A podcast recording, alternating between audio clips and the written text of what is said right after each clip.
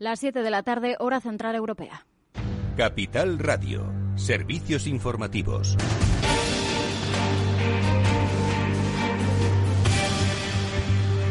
¿Qué tal? Muy buenas tardes. Empezamos mirando a las vacunas. Expertos de la OMS avalan esta fórmula de AstraZeneca para los mayores eh, de 65 años. Así lo han dicho hoy expertos de la Organización Mundial de la Salud. Dice que tomando en cuenta todas las pruebas disponibles, recomiendan su uso en personas de 65 años eh, y mayores eh, de esta edad. También dicen que esta vacuna puede utilizarse en lugares donde están presentes esas nuevas variantes del coronavirus, a pesar de que estudios recientes señalan que la contra la nueva cepa detectada en Sudáfrica, esta vacuna sería menos eh, eficaz. Recordamos que incluso en este país se han eh, cancelado, no se está utilizando esta vacuna. También recordamos que en España las eh, personas menores de 55 años serían las que pueden recibir esta vacuna de AstraZeneca. Veremos si a la luz de este nuevo informe de la OMS cambia la estrategia de vacunación en España. Por cierto, que también en nuestro país las personas menores de 55 años contagiadas de coronavirus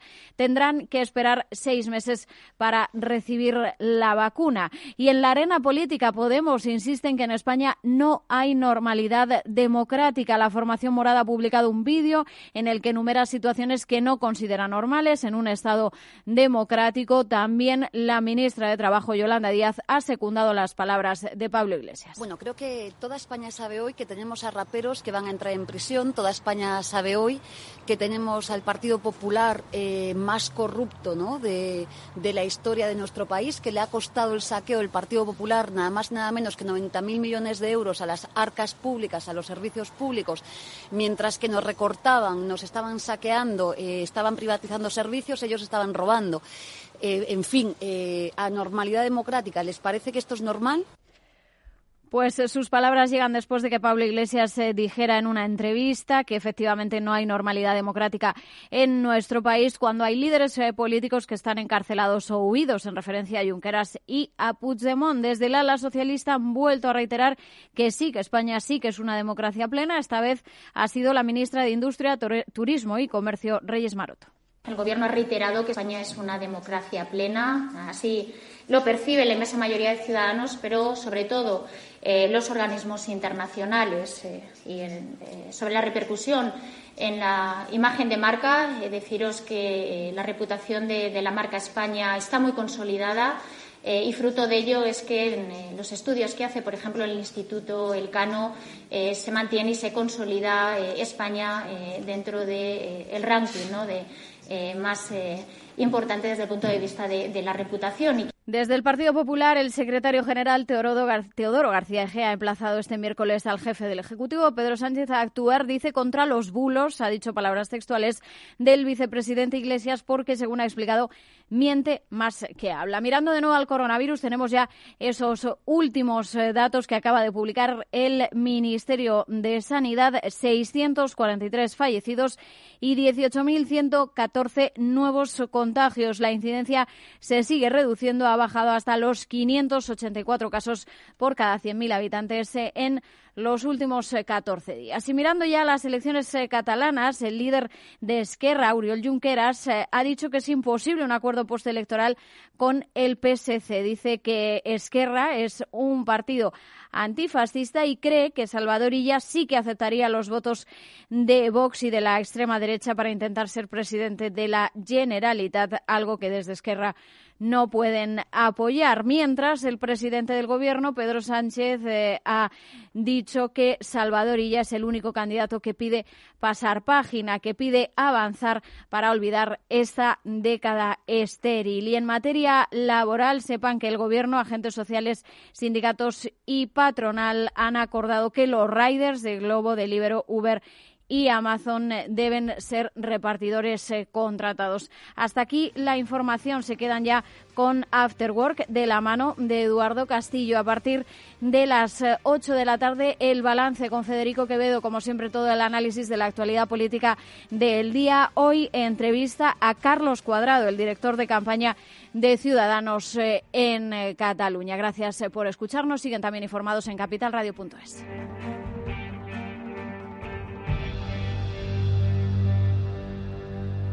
Capital Radio. Siente la economía.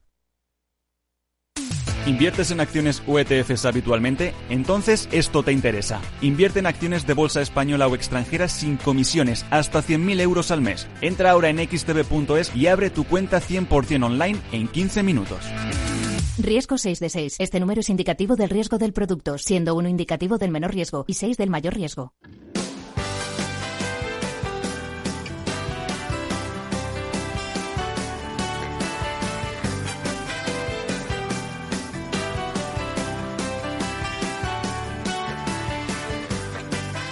Después del trabajo, After Work, con Eduardo Castillo, Capital Radio.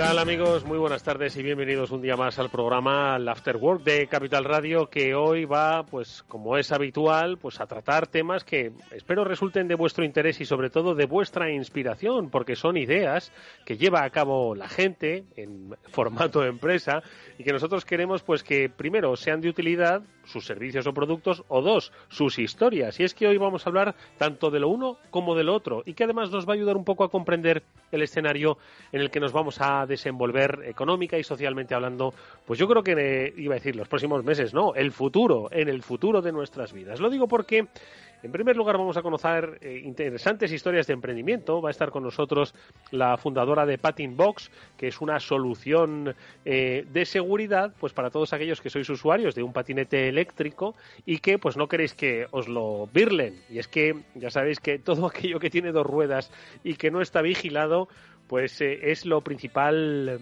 eh, es una de las cosas que más gusta a los amantes de lo ajeno. Bueno, pues vamos a conocer esta interesante iniciativa y sobre todo qué es lo que hay detrás de esta historia de emprendimiento con la ayuda de su fundadora, como decimos, de Patin Box, ella es Ana Victoria LC Ortiz. Bueno, pues enseguida la vamos a saludar. Pero luego, como digo, vamos a hablar también de aspectos que os pueden resultar útiles a vuestras empresas. Vamos a hablar con Julián Gómez Bejarano, que es el responsable del área digital de LEDA MC, que es una consultora que ayuda a empresas que tienen que desarrollar un software, un software ad hoc a medida para su eh, trabajo y que ponen en manos de, se ponen en manos de otras compañías desarrolladoras de software, bueno, pues para el desarrollo precisamente de estas herramientas que les resultan útiles. Pero eh, es cara, es barata, le está respondiendo a las necesidades reales, están tardando mucho en el desarrollo, se están adecuando. Bueno, pues ellos han creado una herramienta que permite precisamente eso, adecuar la herramienta que van a desarrollarte a lo que realmente necesitas. Le, explicaremos, le pediremos que nos explique un poco más cómo funciona en, esto, en, este nuevo entorno, ¿no? el que nos vamos a, nos vamos a desenvolver. Y luego, eh, un tema interesantísimo. Ya sabéis que van a venir muchos fondos de la Unión Europea, veremos en qué formato, cómo, cómo se reparten, quién los reparte y hacia dónde van. Pero uno de los aspectos que van a marcar su, su desarrollo, que ya venía un poco sonando ¿no? en, en, nuestra, en el mundo de la política económica, era eh, bueno, pues de la transición digital y además que vivimos en un mundo que no puede estar ajeno a, a la sostenibilidad medioambiental y de bueno el, impacto que tenemos las personas y las empresas en las sociedades. Bueno, pues, ¿qué es lo que hacen las ingenierías? Al final se van a tener que enfrentar a eh, grandes retos marcados por la fiscalidad verde y por mucha normativa y mucha regulación que les va a obligar a hacer una transformación de su forma de pensar, de su forma de producir. Bueno, pues con un experto en la materia, con Francisco Carro de Lorenzo, que es director general de Tresca, vamos a hablar sobre cómo se afronta un futuro de ingeniería 4.0 o 5.0 verde, no sé si llamarlo así, bautizarlo. Nos va a acompañar en esta conversación Álvaro Elúa, director general de Puentia, con el que seguro que también tenemos algunas reflexiones importantes. Así que, pues esto es lo que vamos a, conocer hoy, insisto, cosas que, insisto, me gustaría que fuesen de utilidad o por lo menos os hiciesen reflexionar o si, os hiciesen haceros preguntas para que luego vosotros busquéis la respuesta más adecuada. Dios me libre a mí de dar respuestas. Bienvenidos al After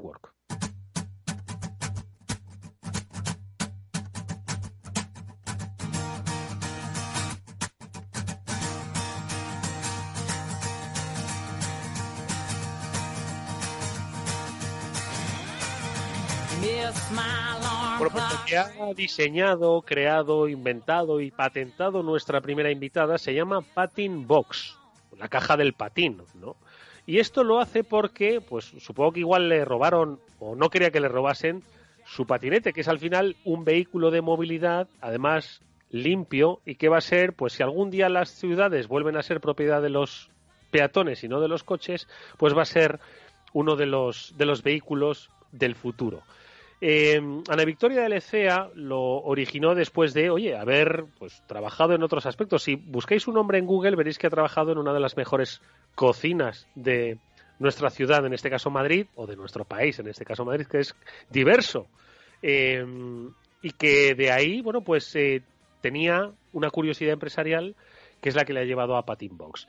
Le vamos a preguntar por qué es esto del Patin Box, pero sobre todo, ¿qué hay detrás de esta historia? Ana Victoria, ¿qué tal? Muy buenas tardes. Hola, buenas tardes, Eduardo. ¿Qué tal? Bienvenida, Ana Victoria. Encantado de saludarte porque yo les quiero contar a los oyentes que un día, no hace mucho, ¿no? Escriben al correo del programa. Nosotros tenemos un correo, afterwork.capitalradio.es. Escriben y dicen, hola, ¿qué tal? Mira, me llamo Ana Victoria eh, y he diseñado, creado, patentado y fabricado en España un, un, aparatillo que se llama Patin Box que pues lo quiero pues para que, que la gente pues eh, su patinete eléctrico pues que lo tenga seguro, que no se lo roben, que no sabe dónde dejarlo, no sabe si encadenarlo, no sabe cómo se puede hacer. Y entonces que me gustaría pues oye, si os parece interesante pues contaros un poco la historia en el programa. Y a mí me gusta que la gente nos escriba con esas motivaciones y sobre todo diciendo, oye, es que tengo una historia interesante que contar. Y hoy Ana Victoria nos la va a contar. Ana Victoria, ¿qué es Patin Box? Yo más o menos lo he descrito, pero ¿qué es exactamente lo que has diseñado? A ver. Bueno, Eduardo, bueno, lo primero que quería decirte es que muchas gracias por brindarme pues eh, este altavoz y este espacio para dar un poco a conocer la idea y que le llegue pues al mayor número de usuarios de patinete eléctrico posible ya que pues pienso que es el vehículo del futuro y ya está aquí. Entonces, pues bueno, lo primero, gracias por la oportunidad de la gente que le gustamos, eh, que nos escuche y que sepan que tienen algunos puntos donde ya pueden aparcar con seguridad su patinete eléctrico. Te cuento un poco lo que, lo que hay detrás. Eh, yo, como tú bien has dicho en la presentación, eh, no me dedico a esto. Yo he estudiado fuera de España, he estado pues en Alemania cinco años donde me saqué el título de cocina y después pues la curiosidad y, la pasión por mi trabajo, que es la cocina, me llevó a trabajar con David Muñoz, que para mí pues bueno, siempre fue un referente y un genio y, la verdad que no creo que hubiera podido aprender con alguien mejor. Eh, pero claro, no tengo nada que ver con todo este mundo y una vez yo me traslado de, Alemania, también estuve con David en Inglaterra trabajando en Estriso, que me traslado a Madrid, eh, bueno, mi padre me regaló un patinete eléctrico, cada vez tengo más problemas de acceso al centro con mi propio vehículo, que es un Ford Fiesta antiguo, y pues bueno, decidí intentar ir con el patinete un par de veces a trabajar. Yo he estado en Estritzo, también he participado en diverso y demás, pero bueno, mi, punto de trabajo era la calle Serrano, mm. eh, totalmente en el centro de Madrid. Mm. Y bueno, pues a la hora de llegar al curro con el patinete, que ya algún compañero además estaba animando también, Sé que es un problema dejarlo arriba por mis compañeros, despacio, y en la calle pues me daba bastante miedo, por lo que tú has dicho, los amigos de, lo ajeno lo virlan rápido y para mí pues es mi vehículo.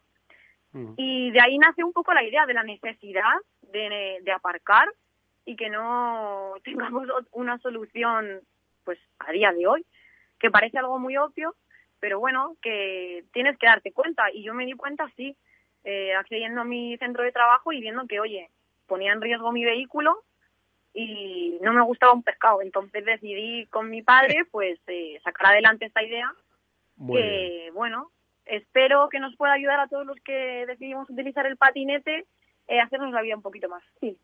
Vale, oye, pues eh, eh, viste un nicho de oportunidad basado en tu propia experiencia y diste el siguiente paso y es, oye, ¿cómo creo yo un producto que luego sea comercializable? Entiendo que hay aquí un proceso pues que es un poco múltiple, ¿no?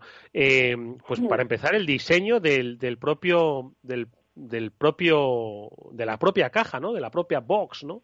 Y luego el segundo es, eh, digo, ¿y cómo lo pongo en funcionamiento? Es decir, ¿y cómo, a quién se lo vendo? ¿Se lo vendo a particulares? ¿Se lo vendo a empresas? Ah, y un aspecto importante que también me gustaría que nos comentases, Ana Victoria. Dices que lo has patentado.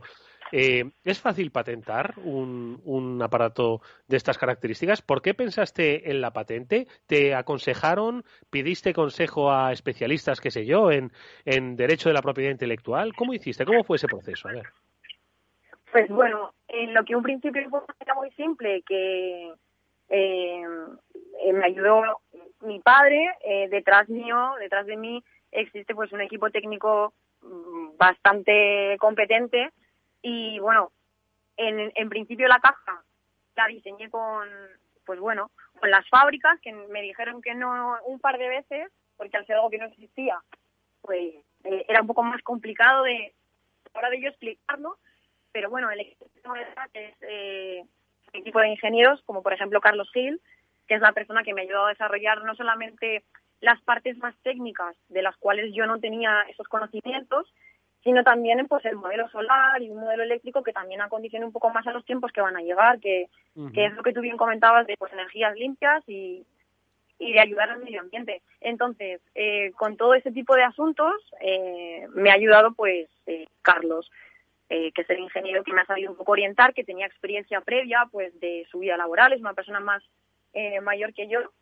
Y, me ha sabido orientar. Y en cuanto a la patente, sí que es cierto que no he tenido muchas trabas, de hecho es un modelo industrial lo que he patentado. Y, no he tenido mucho problema, al contrario, eh, he tenido bastantes ayudas, desde Felipime incluso, y ha sido, quitando el redactarla, que es lo mm. más complejo, pues no he tenido muchas dificultades. Oye, ¿y, dónde, y cuando eh, nace la idea, se pone en marcha el diseño, hablas con las fábricas, te peleas con las fábricas, eh, ves los aspectos de carácter legal, de protección industrial? Bueno, el mm. siguiente paso es eh, venderlo y decir, oye, que es que esto funciona, ¿no? Entonces yo lo, lo, he probado porque yo tengo patín y me funciona. Entonces, claro, mm. esto Ah, y bueno, y entiendo que también pues tienes que lidiar un poco con, no sé si normativa municipal, porque al final esto es un, un, un, eh, un aparato que se pone en la calle. Entonces yo no sé si esto pues requiere licencia, no requiere licencia, con quién estás negociando, si con grandes centros eh, pues eh, de negocio donde pues poder colocarlo, si se debe colocar dentro o fuera. Entiendo que todo esto has tenido que ir solventándolo pues a medida que se iban presentando ¿no? las, las preguntas. Eso es. Sí, nos hemos ido un poco he ido un poco adaptando el negocio y la situación a lo que me ha ido pidiendo.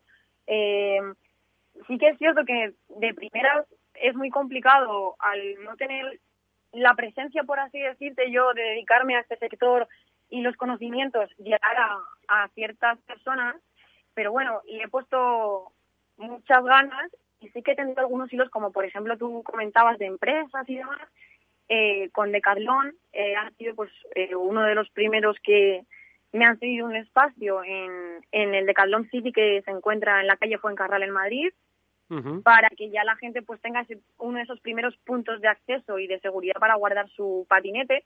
Y de momento lo que estamos haciendo es un testeo eh, que bueno tiene muy buen feedback por lo que a mí me han comentado y yo estoy muy contenta.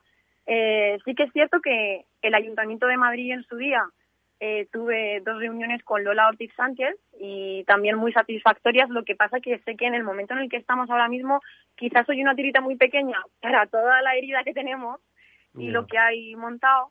Pero bueno, eh, se tomaron diferentes vías, como por ejemplo a lo mejor en un futuro en los parking, parking disuasorios, para interconectar también los barrios y, y es un poco a lo que me he dedicado y son los dos hilos más grandes que he tenido. Eh, mm. Otra de las empresas que me ha ayudado fue Cookies. Eh, es una empresa de ropa y, y, y, bueno, y venden diferentes tipos de, prendas de baloncesto y demás. Y bastante urbana la marca. Y en Barcelona, pues accedieron igual a ponerme un punto de, bueno, un patin box para poder guardar el patinete. Y han sido pues las únicas tres eh, lazos que de momento Mm, he tirado, pero bueno, eh, contenta, voy dando pasos con un poco de miedo porque al no ser mi mundo pues es complicado, pero mm. bueno, los que doy creo que son en firme o por lo menos lo pretendo y al final lo que yo lo único que quiero es que le llegue a la gente que, que nos estamos desplazando de una forma sostenible y amigable con el medio, que además, oye, es muy económica porque a mí cargar mi patinete me cuesta muy poco, para, sobre todo las zonas urbanas, interconectarlas. Yo que además he vivido en el centro de Madrid y también eh, he vivido en Alemania, en Inglaterra y demás, pues eh, me tiene y me encanta moverme con el patín, así que lo que pretendo es que podamos, todos los que lo hacemos, aparcar con seguridad. Oye, Ana, Eh, ¿Por qué dices que este no es tu mundo? Eh, ¿Cuál? ¿El del emprendimiento, el de la empresa? Pero si ya estás en ese mundo. Otra cosa es que pues se te diese bien los fogones, pero ya estás en ese mundo. Es decir, Lo sé. cuando... Bueno, yo es que tenía, tengo una pasión por la cocina increíble y con David me lo he pasado también y ha sido todo tan divertido que no he tenido en mi cabeza la posibilidad está abierta eh, hasta que no hemos entrado en cuarentena de desarrollar mis propias ideas a este nivel y me da bastante, me da bastante miedo. Al final, bueno, mm, no tengo tantos conocimientos en este mundo, pero creo que sí que sé buscar las personas adecuadas para que puedan ayudarme a levantarlo. Entonces, bueno, me estoy adaptando a ello, pero... Pero no te preocupes. Ana, que aquí hemos hablado con mucha gente que ha dado clases de emprendimiento y tal, y nos decían que la primera lección era rodéate de la gente adecuada. Y luego ya se verá. Pues mira. Bueno, pues sí, ¿no? Yo creo que lo has hecho. Entonces, pues mira, pues me motivas porque por lo menos es una vía que he tomado que sé que, que es buena y que la recomiendo.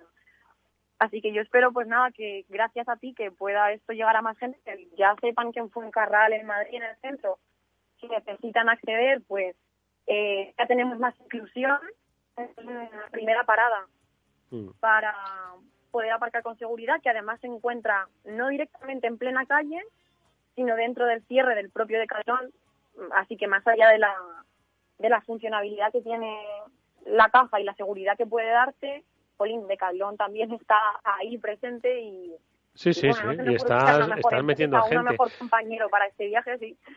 También quería Bueno, comentarte que no se me olvide, porque bueno, como te he dicho tantas cosas así tan rápido, disculpa que igual me he dejado ahí o va a sonar un poco raro, pero No, quería que se no quería que se me olvide decirte que con Okuda, que bueno, supongo que no- la audiencia ya sabrá quién es, pero ha pintado este año el faro de Juan Galicia y lo ha dejado increíble. Ha- Es un artista internacional brutal que yo también admiro mucho. Eh, este verano igual le llegué a plantear el proyecto y le gustó y es que más allá del servicio que puede dar a nivel usuario de patinete y la contribución que hace con el medio ambiente, para mí, que soy una persona muy muy artista, de hecho yo quería haber estudiado artes, eh, la veo como un lienzo y bueno, pues es totalmente personalizable, quiere decir que también es didáctica. Podemos también empezar a concienciar eh, pues a la gente a través de, de estos puntos y que no simplemente eh, se utilicen para guardar tu patinete, sino que cuando llegues pues pueda decirte sí, algo sí, más. sí, sí. Como Sí, por sí, ejemplo sea- para no lo sé. Tengo muchas ideas, pero bueno, es que Madre hay que mía. encauzar todo esto bien. Qué torrente, qué torrente de ideas. Pues escucha una cosa, decías, oye, muchas gracias Eduardo. No, no, gracias a ti, Ana Victoria, por la inspiración. Creo que es muy útil pues Oh. para gente que nos está escuchando y que quizás necesita ese puntito de eh, idea, reflexión, pregunta, ánimo, inspiración, como decimos, que yo creo que nos has aportado y que seguro, seguro te va a poner muy lejos, no solo en lo que es el desarrollo de una actividad económica o en el desarrollo industrial de un producto, sino también en la propia comunicación que quieres hacer a través de él. Así que no nos queda nada más que darte las gracias a ti y desearte toda la suerte del mundo con este Patin Box o los múltiples emprendimientos que estoy seguro que vas a desarrollar. Y si algún día pues preparas un plato, seguro que va a quedar igual de rico. Pues Ana muchísimas Victoria. gracias, Eduardo, por la oportunidad, por ser tan bajo y, y por darme el altavoz este que me dado, la verdad. Por cierto, por cierto, que no solemos decir la edad aquí de los invitados y, menos de las mujeres, pero en este caso nuestra invitada tiene 27 años. Lo digo porque nunca es tarde y nunca es demasiado pronto. Así que eh, que sirva como ejemplo. Ana Victoria de LCA es la CEO de Muchas gracias, Eduardo. Gracias, Ana. Victoria. Mucha suerte. Hasta pronto. Un saludo. Adiós. Hasta luego.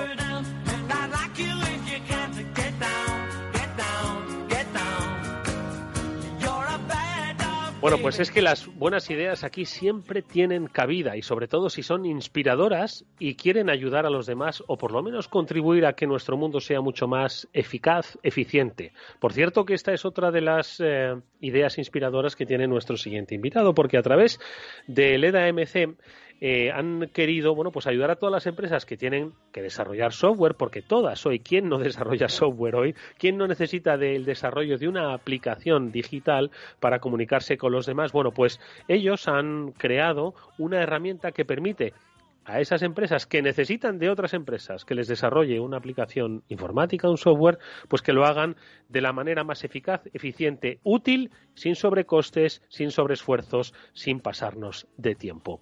¿Cómo funciona? Pues se lo vamos a preguntar a uno de sus responsables. Nos acompaña en este After Work Julián Gómez Bejarano, que es el Chief Digital, Officer, el responsable digital de la EDAMC. Julián, ¿qué tal? Muy buenas tardes. Muy buenas tardes, Eduardo. Encantado de saludarte. Igualmente, oye Julián, yo no sé si lo he explicado bien, lo digo para un poco situar pues esa actividad principal de ELEDA, que es una consultora, que ayuda a empresas a que pues esas necesidades tecnológicas que tengan las adquieran de una manera pues mucho más eficaz y eficiente, no sé si son sobre coste y, o sobre esfuerzo. Cuéntanos un poco qué es lo que hacéis desde ELEDA. Correcto, lo has explicado perfectamente. Mira, a mí me gusta decir muchas veces que somos como un endocrino, ¿no? Que vamos allí donde está la grasa te preparamos un plan para que la puedas eliminar y lo puedas hacer todo de una forma mucho más eficiente y mucho más ajustada. Lo que venimos hacer es ver un poco qué es lo que sobra en las organizaciones cuando desarrollan software y que puedan ser un proceso mucho más óptimo y mucho más eficiente ¿no? para su día a día. Y como bien decías al principio, sí, dime. No te iba a decir, porque Julián, normalmente, que decir, entiendo que no es generalizado, pero se da el caso. Una empresa tiene una necesidad, llama a una eh, empresa informática para que le desarrolle un software. ¿Y qué es lo que vosotros habéis percibido? Que muchas veces se hace a más a más, o no, o no es que se haga de manera ineficaz, pero ¿qué es lo que habéis percibido que dices, oye, necesitas un endocrino? Porque esto pues tampoco necesitas tanto o tampoco lo necesitas así. ¿Qué es lo que habéis visto vosotros? Sí, mira, uno de los principales problemas, o, lo, o el principal diría yo, es que te dicen es X. Mira, esto te va a costar X, ¿vale? Pero X, ¿por qué? ¿No? Y como si vamos a una tienda y pedimos el presupuesto. Pero dime, explícame un poco en qué consiste. Y en la mayoría de los casos, lo que te dan solo es el precio final, pero no hay una explicación. O si te dan una explicación, el método que utilizan para explicártelo es un método muy complejo, que nadie entiende, solo algunos pocos, unos gurús, son capaces de entender este método que hay detrás. Entonces, nosotros lo que hacemos es explicar explicar y aplicar un método que es el estándar de facto de la industria, que es muy sencillo y que va relativo a algo tan fácil que todo el mundo entenderá, que es tu necesidad como usuario de la aplicación. Nosotros lo que hacemos es un método que en función de lo que tú necesitas como usuario, a eso se le determina el coste de tu aplicación. Y por tanto es algo que sí puedes discutir con cualquier persona, porque tú sí sabes qué es lo que va a llevar tu aplicación, qué quieres que tenga dentro. Vale, o sea que es un poco evitar que las empresas vayan a ciegas, ¿no? Es decir, es quizás el paso previo que muchas deberían haber dado antes de haberse enfrentado pues al desarrollo de, una aplicación. ¿no? Correcto. Un poco el que tengan esa linterna, ¿no? Para que le permitan ver si lo que le están ofreciendo tiene un poco mm, de atisbo de ser realidad o no, ¿no? Es una fantasía que le ponen delante. Y esto lo hacéis, eh, Julián, a través de una herramienta que habéis desarrollado que se llama Quanter. Que, ¿Qué es lo que hace exactamente? Pues mira, Quanter para nosotros es como una especie de, revolución de las apps, ¿no? Eh, la revolución de las apps, como vemos que está Globo o tantas otras aplicaciones que podemos ver, ¿no? Que estamos utilizando hoy en día y que tanto nos han ayudado en la pandemia, nosotros nos sumamos a ese carro antes de la pandemia porque veíamos que, por ejemplo, había gente que tenía una mentalidad de Excel, ¿no? Podemos decir que esa mentalidad arcaica de que tengo una herramienta que conozco y la uso para todo. Ese Excel que podíamos usarlo para cualquier cosa. Pero ¿qué nos encontramos con el Excel? Que como lo usa para todas las cosas, también lo usas mal. Y ese usarlo mal, pues nos lleva a que, por ejemplo, hemos encontrado el año pasado casos en el gobierno del Reino Unido que declararon que casi 16.000 positivos de COVID no se informaron porque la herramienta que estaban utilizando era el Excel en lugar de utilizar una app personalizada. Mm. Entonces, el usar una app lo que nos permite es tener una experiencia de usuario mejorada y conseguir lo que llaman los japoneses, tú sabes que están muy, siempre son muy, muy recurridos y muy recurrentes los términos del lean manufacturing, ¿no? Que pusieron en, en, moda los japoneses, ¿no? El pokayoke, eso de construido a prueba de fallos. Al construir nosotros una aplicación para un tema tan controvertido como las estimaciones, evitamos que todos esos fallos que tiene el usuario por una mala experiencia de usuario al estar montado algo en una hoja de cálculo, pues evitarlos completamente y al final esos fallos que conseguimos ahorros y tener el precio justo, ¿no? El precio correcto. Mm. Entiendo, Julián, que vuestra herramienta, vuestro trabajo sirve pues para en la fase previa al desarrollo de una aplicación, porque bueno, hoy en día más con esta digitalización que sobreviene necesaria, impuesta, bueno, iba a decir impuesta, es que tarde o temprano iba a ser así, ¿no? Pero ahora más necesaria que nunca, ¿no? Exactamente. Eh, entonces, eh, entiendo que puede servir para ese desarrollo previo, esa fase previa, pues también un poco para clarificar, ¿no? A muchas empresas que dicen, vale, de acuerdo que tengo que digitalizarme, de acuerdo que voy a crear una herramienta que me va a resultar útil, pues para mi gestión interna y también para gestión de clientes o para gestión de producto, pero también entiendo que sirve para las que ya están instaladas y decir, oye, ¿me sirve para este momento? ¿Me sirve para afrontar los futuros retos? Entiendo que tiene esa, esa capacidad, ¿no? Correcto. Mira, a mí me gusta decir mucho que nosotros tenemos una damos un servicio o nuestra aplicación da un servicio que sirve tanto para una startup como para una gran compañía. Normalmente nuestro conocimiento, nuestro grado de aplicación siempre ha sido a grandes compañías donde, como tú bien decías antes, están acostumbrados a necesitar un desarrollo de software de muchos miles de horas al año y donde trabajándose en ese modelo. Mm. Pero ¿qué pasa? Que cuando tú te vas a una startup, y he hablado con muchas personas eh, que están en escuelas de negocios, dicen que su principal problema es, tengo mi idea, pero ¿cuánto cuesta el software para llevar a cabo mi idea? Porque si yo tengo que buscar un presupuesto, tendré que tener una dimensión. Pues en ello, por ejemplo, Quanter, también, que es la herramienta que hemos diseñado, les ayuda también. Porque como te decía, al final, en Quanter lo que tú tienes que elegir es qué lleva, cuáles son las características. Tú defines tu producto, qué es lo que vas a llevar. Y una vez que lo defines, eliges lo que es la, la tecnología en la cual quieres desarrollarlo y la verdad, mira, va a sonar un poco potente, pero es verdad que nosotros contamos con la base de datos de proyectos de desarrollo de software más grande del mundo. Entonces puedes compararte con lo que en el mercado costaría esa aplicación y la tecnología que tú quieras. Con lo cual ah, es, la verdad, una ventaja bastante interesante. Qué bueno. No, y además has dicho una cosa eh, pues muy interesante, ¿no? El mundo de Quiero decir, ahora eh, estábamos eh, bueno, hablando con una emprendedora apasionada, ¿no? Donde sin duda alguna pues, tiene, sí, sí, la verdad es que sí. Eh, pero muchos desarrollos necesitan precisamente de ese software propio, ¿no? Porque la idea está, tú lo has dicho, es que estoy visualizando, ¿no? Mucha gente de, escuela de negocio que sale y dice, oye, tengo la idea, pero madre mía, a ver cómo hago el desarrollo. De hecho, cuando hemos hablado muchas veces con, con estos emprendedores, dicen, joder, lo que más nos costó fue el desarrollo, encontrar el modelo perfecto, hicimos varias veces y tal, y, era un poco, lo recuerdan un poco como, como un calvario, ¿no? Entiendo que esto lo que va a hacer es, es simplificar o por lo menos eh, ayudar a, focalizar, ¿no? Lo que uno quiere y lo que uno puede desarrollar, ¿no? Correcto. Podemos decir que sustituimos al cuñado informático que todo el mundo quiere recurrir para decirle, oye, cuñado, ¿esto cuánto me costaría? ¿Tú tienes un amigo que te lo haga? Tú conoces exactamente. Tú conoces Exactamente, ¿no? Tú sabes quién me podría... Porque aquí realmente el problema es que alguien puede conocer, pero tú te puedes fiar o no porque puede ser que esa persona, con buena voluntad, cometa un fallo, incluso con mala voluntad se intenta aprovechar de Pero ¿cómo lo haces tú? ¿Cómo? Pues tener el valor que costaría en mercado te permite tener una línea muy fácil de poder comprar, incluso, oye, si tú pides modificaciones o te explica la otra parte qué necesitas para su caso, pues te puede convencer, ¿no? Pero por lo menos tienes una guía, no va, es esa linterna que comentábamos antes de no ir a ciegas. Mm. Oye, Julián, y una cuestión. ¿Cómo eh, se conjuga el trabajo del EDAMC o cuando aplicáis Quanter? Pues en el trabajo previo, porque claro, estamos hablando de una empresa que dice, joder, o sea, tengo que contratar una consultora para luego me diga lo que tengo que contratar para un, desarrollador de software. Es decir, ¿cómo encaja ahí el EDAMC para que digan, mira, es que, eh, que no tengo tanto dinero para consultar y luego desarrollador, ¿no? Igual lo puede pensar. Entonces, ¿cómo se, cómo se conjuga ahí ese, ese trabajo? Correcto. Bueno, podemos decir que eh, Quanter es un poco un producto que va en esa línea. Nosotros llevamos muchísima experiencia, llevamos más de 15 años en, grandes compañías, ¿no?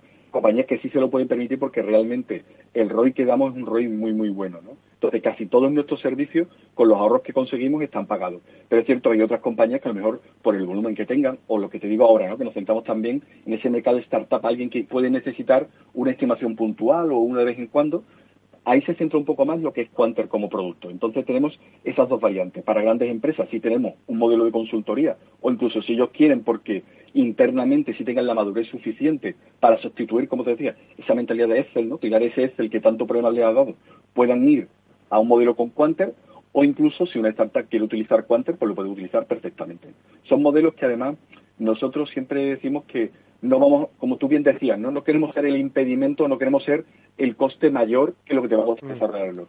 Siempre, mira, para que la gente se pueda hacer una idea, y es solo un dato relativo, nunca cuesta más nuestro precio que el 1% del coste actual de un proyecto. Por lo cual, es algo que alguien que lo necesite o que lo pueda usar puede aplicar perfectamente. Razonable, razonable. Bueno, pues ahí está. Opciones para que sea mucho más eficaz el desarrollo digital, tecnológico, aplicación, que necesariamente vuestra empresa, grande o pequeña, un negocio de barrio o una multinacional, va a necesitar. Eh, no digo en el futuro, sino pasado mañana. Amigos, que los tiempos han cambiado demasiado rápido. Y ahí están iniciativas como la de LEDA MC, que a través de Quantum, bueno, pues eh, desarrolla eh, eh, este tipo de capacidades para las empresas, Quanter. Eh, por cierto, digo que, no es nueva, ojo, que desde el año 2003 vienen trabajando, es decir, que conocen el mundo del desarrollo pues cuando estaban todavía los primeros desarrollos tecnológicos.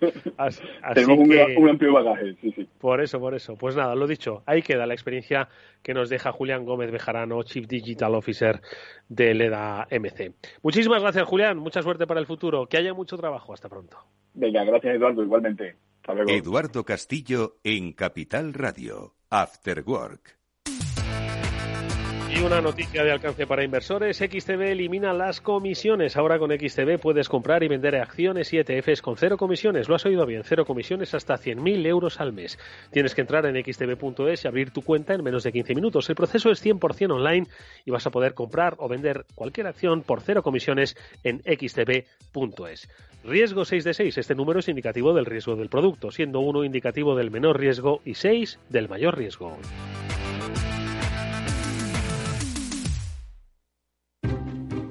Inversión inmobiliaria acompaña al mercado inmobiliario en este nuevo ciclo. Todos los jueves de 10.30 a 13 horas, el inversor encontrará las claves para realizar su mejor inversión. La mañana de los jueves en Capital Radio tomamos el pulso al sector inmobiliario. Noticias, análisis de mercado y debates donde los protagonistas del sector podrán contar en primera persona los retos a los que se enfrenta el ladrillo. Inversión inmobiliaria pone la voz al sector inmobiliario. Aquí en Capital Radio.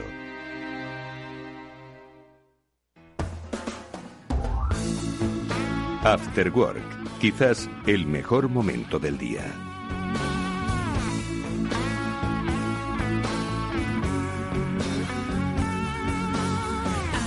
Bueno, pues estamos dando entender que todas las empresas tienen que hacer los deberes, obligadamente, ¿no? Y de hecho ha venido una pandemia a acelerar esos deberes, pero ya venían también unas tendencias marcando cuál iba a ser la forma de trabajar y de entender la sociedad. Eh, en el presente futuro. Y una de esas tendencias, obviamente, era bueno, pues la sostenibilidad, la sostenibilidad medioambiental, la sostenibilidad de nuestras sociedades. Bueno, pues en el terreno digital, pues yo creo que lo hemos contado ampliamente, pero ¿y en el terreno medioambiental? Bueno, pues este es uno de los grandes retos que se tienen que ir haciendo todos aquellos que forman parte de ese sector industrial y que hoy es protagonista. Me puso en la pista nuestro querido amigo y siempre Sherpa de la información y el debate Álvaro Lúa, que es director general de Puentia. Álvaro, ¿qué tal? Muy buenas tardes. Eduardo. Bueno, pues Álvaro fue el que nos puso en la pista precisamente porque eh, me decía, oye, tú sabes que hay un debate ahora mismo abierto sobre cómo las industrias deben hacer, no sé si llamarlo transición, ecológica, transformación hacia la sostenibilidad, donde los conceptos de economía circular, donde los conceptos sobre eh, sostenibilidad medioambiental no son ya una cuestión de la RSC o de la propia cultura de las compañías, sino que debe formar parte ya de las propias eh, de los propios estándares de trabajo, porque al final es la regulación, es la fiscalidad la que va a marcar, Álvaro, ese futuro. Y fuiste tú el que me pusiste sobre la pista de este debate, ¿no?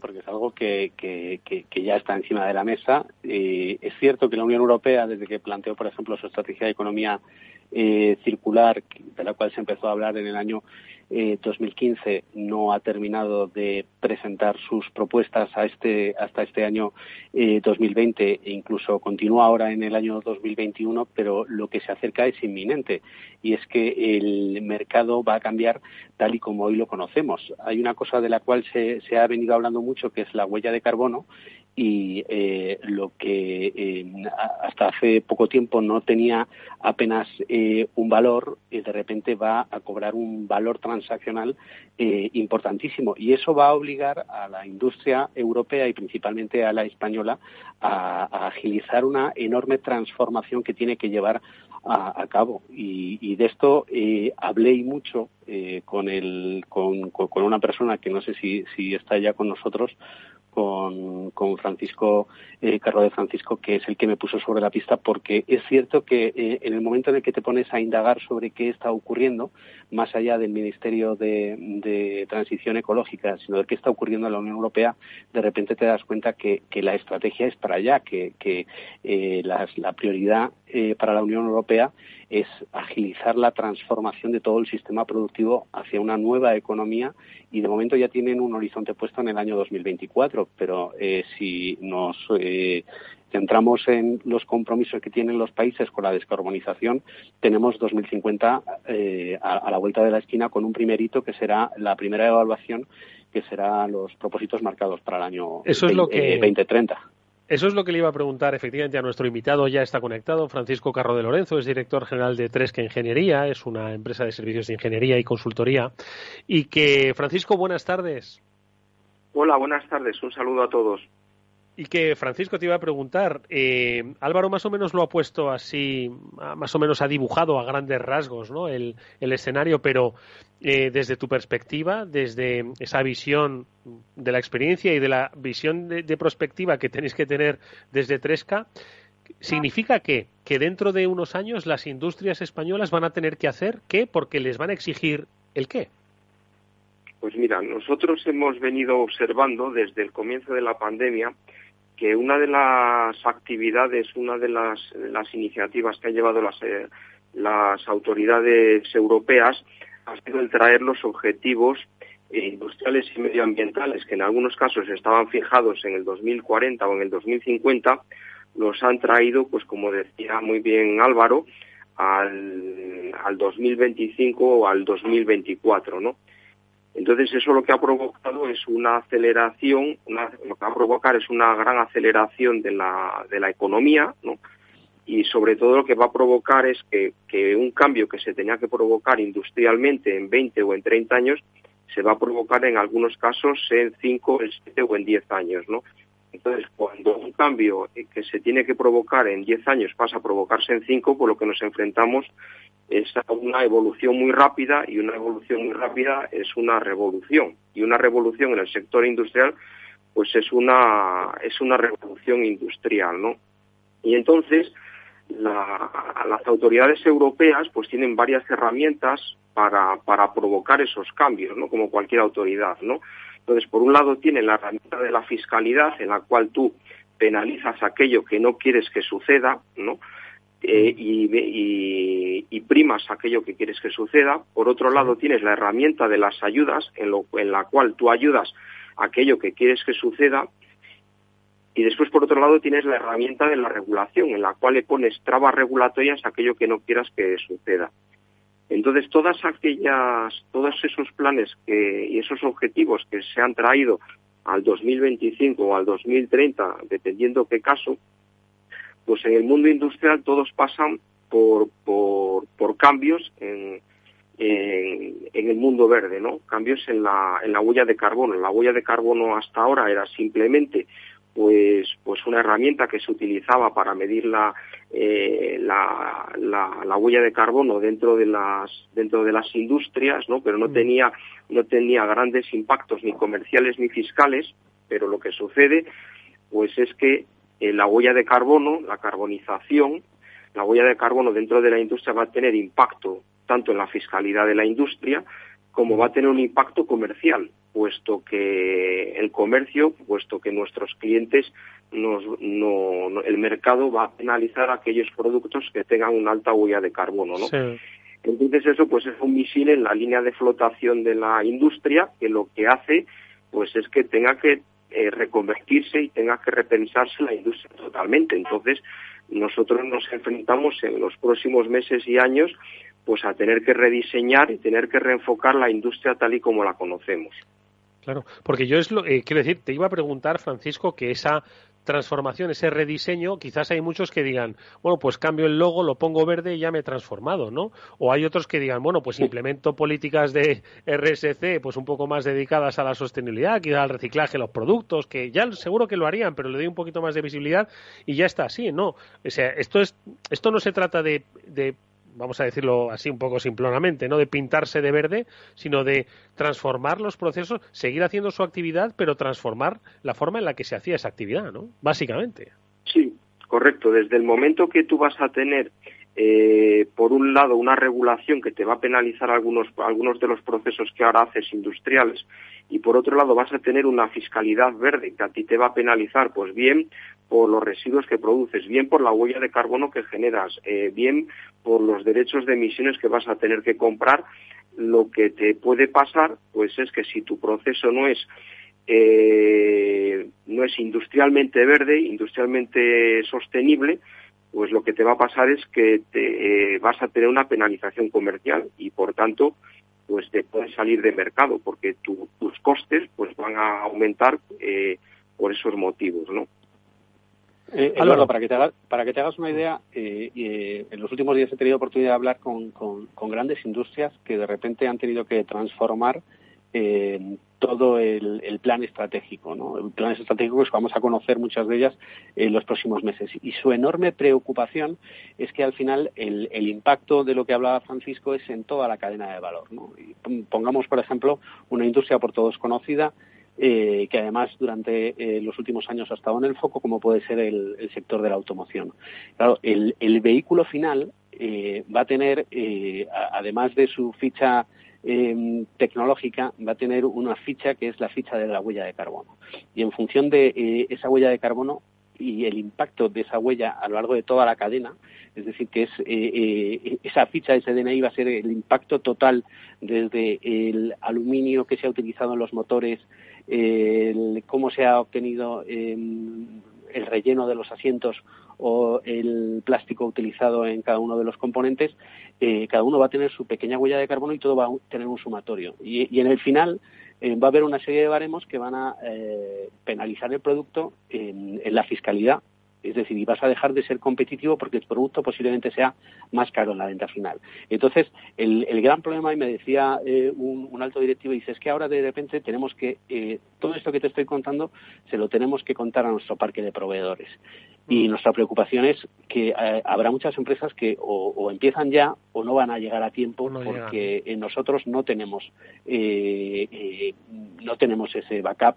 Y entonces, si, si ellos no apuestan desde ya, tendremos que empezar a buscar otros proveedores en otros lugares donde sí que lo hagan porque, porque al final de lo que se trata es que eh, todos seamos competitivos y al final el vehículo que se pone en el mercado sea competitivo con otros que se fabrican en, fábricas de Alemania, en, fábricas de, de, Noruega o vehículos que van a llegar también de importación, porque hay algo muy interesante que es qué va a ocurrir ahora en Estados Unidos.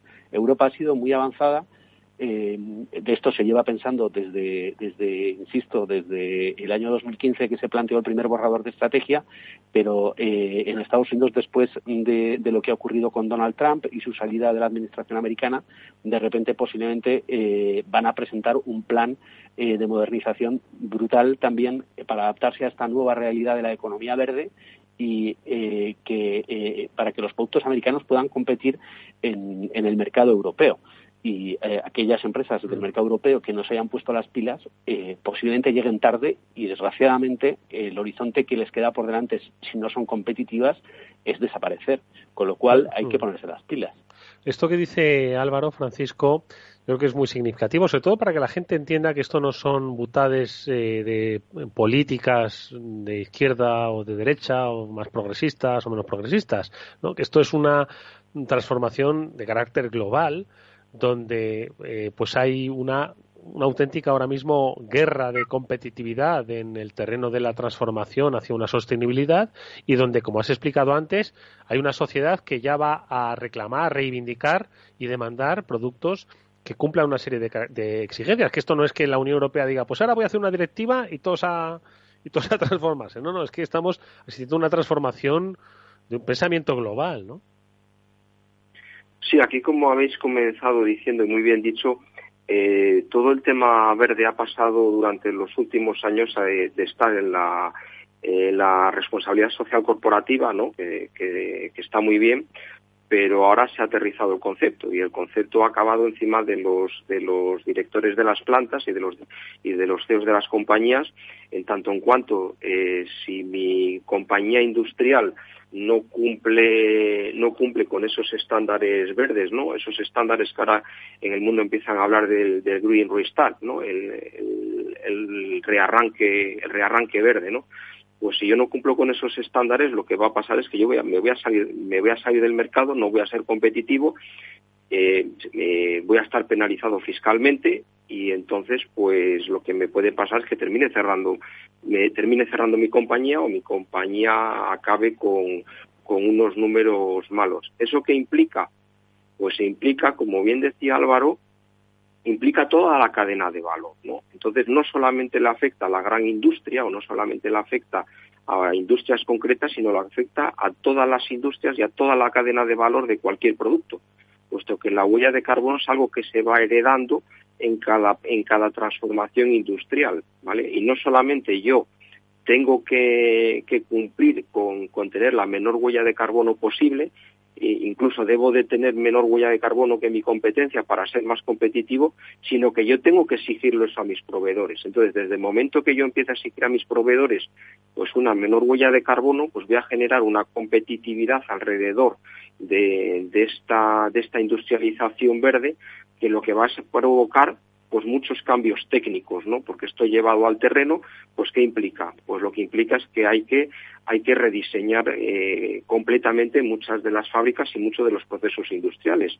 pues porque tenemos que cambiar materias primas, tenemos que cambiar combustibles, tenemos que cambiar procesos químicos en ciertas en ciertas industrias, ¿vale?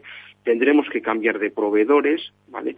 Y tendremos tendremos que cambiar de la manera en la que hacemos las cosas, ¿vale? Entonces, nosotros estamos viendo a nosotros, industrias de las que eh, habla Álvaro, pues están acudiendo a nosotros a, preguntarnos, a interesarse por todo este, por toda esta situación con objeto de, hacer planes estratégicos de descarbonización en la industria. A nosotros acuden los CEOs y nos dicen, oye, eh, yo no sé qué tengo que hacer, pero, pero yo necesito hacer un plan estratégico de descarbonización para, para empezar a dibujar una hoja de ruta y que esa hoja de ruta ponérsela encima de la mesa a mis técnicos para que la vayan ejecutando, porque no puede ser que en cinco años yo esté fuera de mercado, ¿vale? Entonces, eh, las, compañías que están, que están más al día y las que están más orientadas, las que son más conscientes, diría yo, de esta situación, yo creo que la palabra es conscientes, pues lo que están es preparando hojas de ruta eh, industriales con planes bastante acelerados para hacer los cambios industriales que sean necesarios para no solamente no solamente eh, no perder el tren, sino ganar competitividad contra otras empresas que no son tan conscientes ¿no? de su competencia. hay una, hay una de las cuestiones claves que es la energía. Eh, y antes Francisco ha hablado de, él, ¿no? el, tema de los combustibles.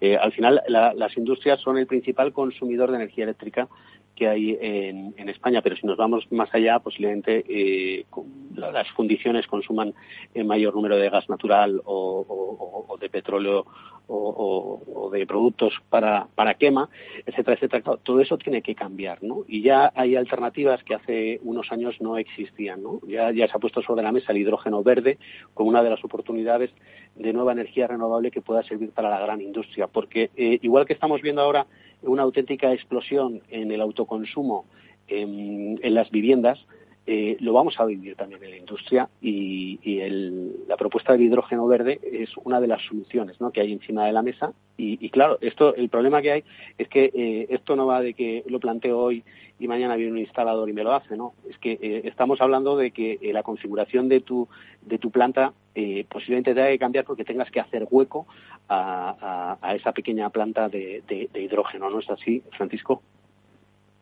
Sí, así es. Evidentemente, eh, las industrias consumen mayormente energía de dos fuentes. Por un lado, por un lado las fuentes derivadas de los hidrocarburos, ¿no? Y por otro lado, pues la, eléctrica, ¿no? Los mercados eléctricos daría para otra conversación larga, ¿no? pero todos aquellos que consumen combustibles fósiles, eh, veas el gas natural, que de todos los combustibles fósiles es de los más limpios, ¿no? Eh, al final eh, es, carbono puramente, ¿no? Entonces, la alternativa que se pone ahora mismo sobre la mesa para desplazar el, gas natural en la industria, pues, pues es mayormente el hidrógeno, ¿no?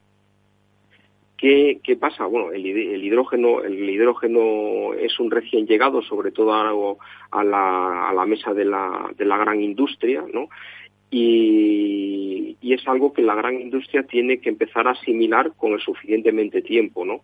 Porque hacer una, hacer una reconversión de procesos industriales de gas natural a hidrógeno, en algunos casos es fácil, porque simplemente será una combustión, pero en otros casos pues llevará unos meses de, investigación y desarrollo que son meses a sumar en, en, la, en la hoja de ruta, ¿no? Y entonces teniendo en cuenta la velocidad a la que a la que se ve que, viene toda esta esta esta presión estos objetivos este eh, Green Restart pues pues cuanto antes nos pongamos mejor no y además a todo esto hay una cosa que no quiero dejar pasar por alto no al hilo de la fiscalidad verde no el otro día lo veía en, el, en, la página de las comunidades eh, europeas no la fiscalidad verde va a ser un catalizador importantísimo en los, en los cambios, ¿no? Y hay un punto, y hay un punto importantísimo, y es que eh, España es de los países que, que más espacio tiene para nuevas figuras de fiscalidad verde. Eso quiere decir que si nos comparamos con Francia, con Alemania, con Italia, pues somos de los países que menos fiscalidad verde tiene. Eso quiere decir que lo que tenemos es un recorrido para nuevas figuras, por un lado, de fiscalidad verde y por otro lado que tenemos espacio para aumentar los tipos impositivos en fiscalidad verde, con lo cual si, si, si cabe la opinión en España eh, este catalizador de aumento de la fiscalidad verde puede ser todavía eh, más violento puesto que tenemos más recorrido para que eso de una manera más mundana que nos apriete las tuercas, ¿no?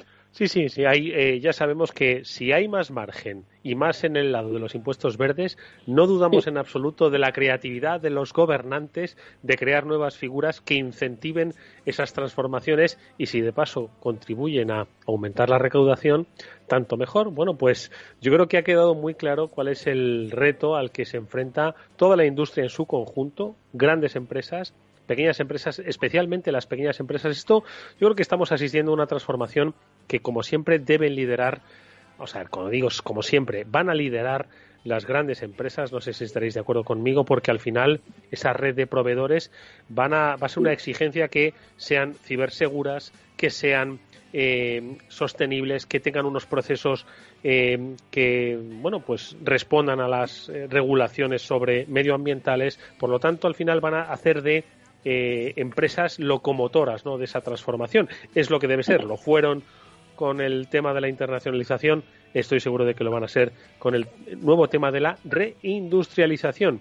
En este sentido, partiendo prácticamente desde cero. Ojo, que sirve mucho, pero que se pongan las pilas porque hay mucho trabajo que hacer. Ha sido muy interesante el desarrollo que nos ha planteado nuestro invitado, Francisco Carro de Lorenzo, director general de Tresca Ingeniería, al que le agradecemos mucho que nos haya acompañado estos minutos, y también Álvaro Lúa, director general de Puentia, eh, por habernos puesto en la pista. Francisco, gracias.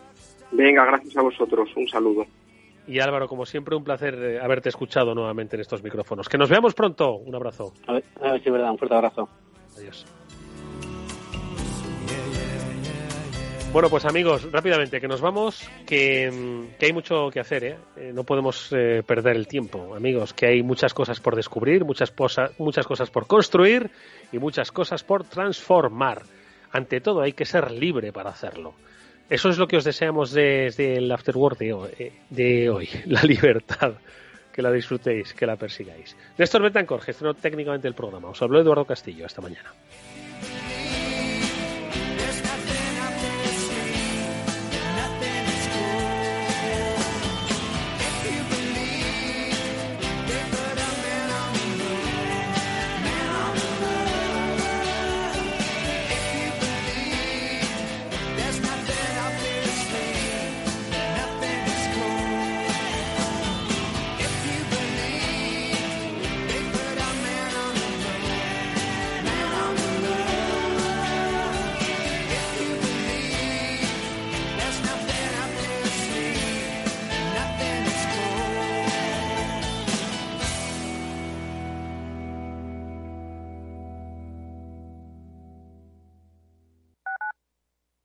Radio en Madrid 105.7. Capital Radio. Memorízalo en tu coche. Bueno, la siguiente consulta nos llega desde Bulgaria, desde Sofía, la capital. Julen, buenos días. Muy buenos días, eh, señor Vicente y señor Durante. ¿Sigue usted Capital Radio en Bulgaria? Sí, hombre, lo cojo por internet. ¡Arriba! ¿Eh? Son 80 días, son... Capital Radio traspasa fronteras. Para dar la vuelta al mundo. Capital Radio sí es lo mejor, ¿eh? Ven con nosotros, ven. Lo pasaremos bien. Nos gusta que las personas tengan opinión propia. Quienes aquí hablan también expresan su propia opinión. No representan la opinión de Capital Radio.